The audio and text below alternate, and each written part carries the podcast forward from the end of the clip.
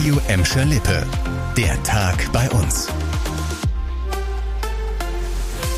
Mit dir Kübner, hallo zusammen. Shoppen ohne Corona-Test, das ist ab heute in den Läden in Gladbeck, Bottrop und Gelsenkirchen wieder möglich. Weil die 7-Tage-Inzidenz bei uns stabil unter 100 liegt, erlaubt das die aktualisierte Corona-Schutzverordnung des Landes. Die neue Fassung gilt ab heute.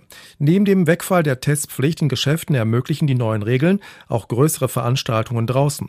Zu Konzerten, Theater oder Open-Air-Kinos können jetzt bis zu 250 Personen mit Negativtest zugelassen werden.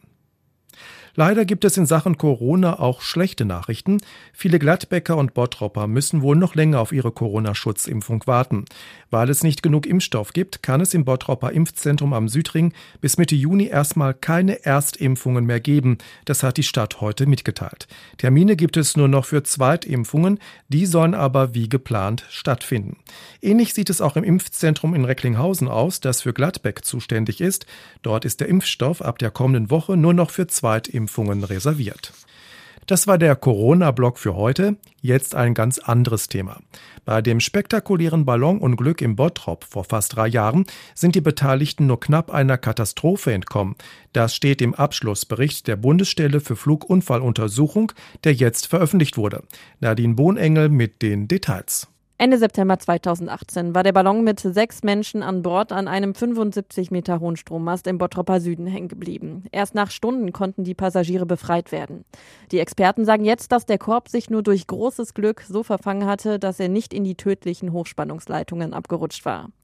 Der Ballonpilot habe den Korb zusätzlich abgesichert. In dem Bericht wird auch nochmal bestätigt, dass der Pilot, damals 72 Jahre alt, gar keine Lizenz mehr für gewerbliche Flüge hatte.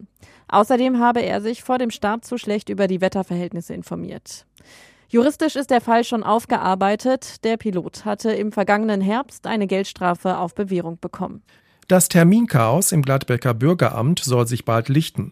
Aktuell sind die regulären Termine in der Behörde bis August ausgebucht.